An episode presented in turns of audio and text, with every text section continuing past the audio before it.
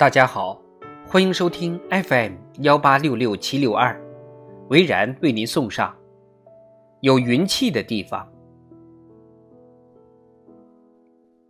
史记》写到最早的统治者是黄帝，按古时候的说法，他之所以能当一号人物，是因为他是神之子，生而神灵，弱而能言，幼而循其，长而敦敏。成而聪明，所以他以一己之力建立了各种官制，对天地万物都进行了教化和改造，让东方的人类走出了蒙昧。皇帝是一个全能的人，他几乎发明了我们人类早期的所有东西：立法、种植、房屋、纺织、车马等等。幸亏司马迁是个实在人。他没有渲染那些传说，只是平实的记录了当时人们传说中关于皇帝的种种故事，没有将他当作神来写。但从皇帝所做之事来看，则非神莫属。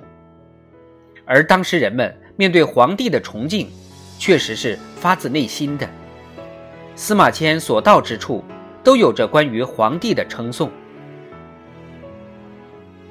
从黄帝时代到秦朝统一，是统治者从神还原到人的历史。商代夏，周代商，无一不用暴力。特别是春秋战国的五百多年，各个王国之间的兼并、内斗不断，兄弟之间、父子之间为了争夺王位，暗杀、政变、内讧、阴谋不断，所有的。君权天授的传说，也不大有人相信了。笼罩在君王头顶上的神圣光环，早已荡然无存。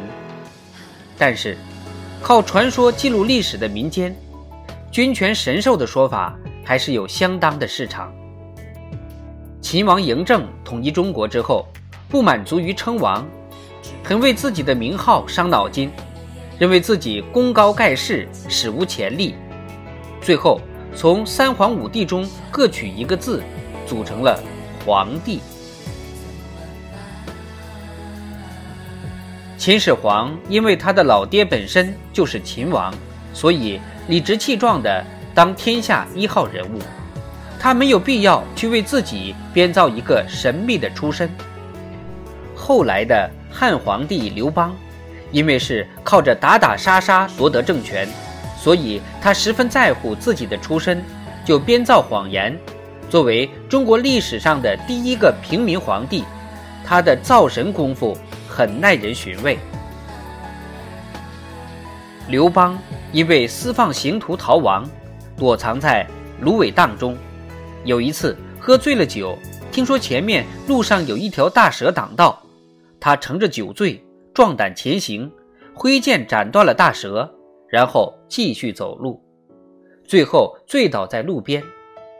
后来据说一个人告诉刘邦，在夜间经过刘邦斩蛇处，遇到一个老太太在哭。问为什么哭，老太太说：“这条蛇是他的儿子，是天上的白帝，刚才被另一个赤帝杀死了。”说完，老太太就不见了。刘邦非常高兴，当然到处宣扬。跟从他的逃亡者对他有了畏惧之心。遇见老太太的那个人是否真的存在，不得而知。反正讲故事的人是刘邦本人。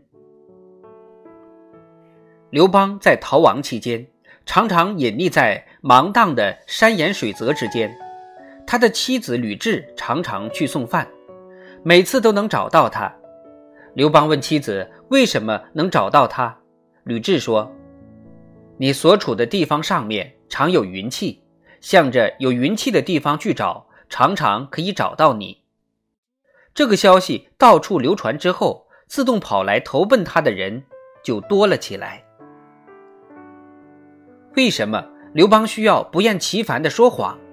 因为他需要人气。需要民众的支持。和项羽不同，项羽本身就是贵族出身，身世显赫，又有叔父的支持。刘邦除了编点神话故事哄哄人，他能有什么可以吸引人的地方，让别人信任他、支持他、跟随他去冒杀头的风险？登上皇帝宝座之后，刘邦更需要这些鬼话来昭示天下。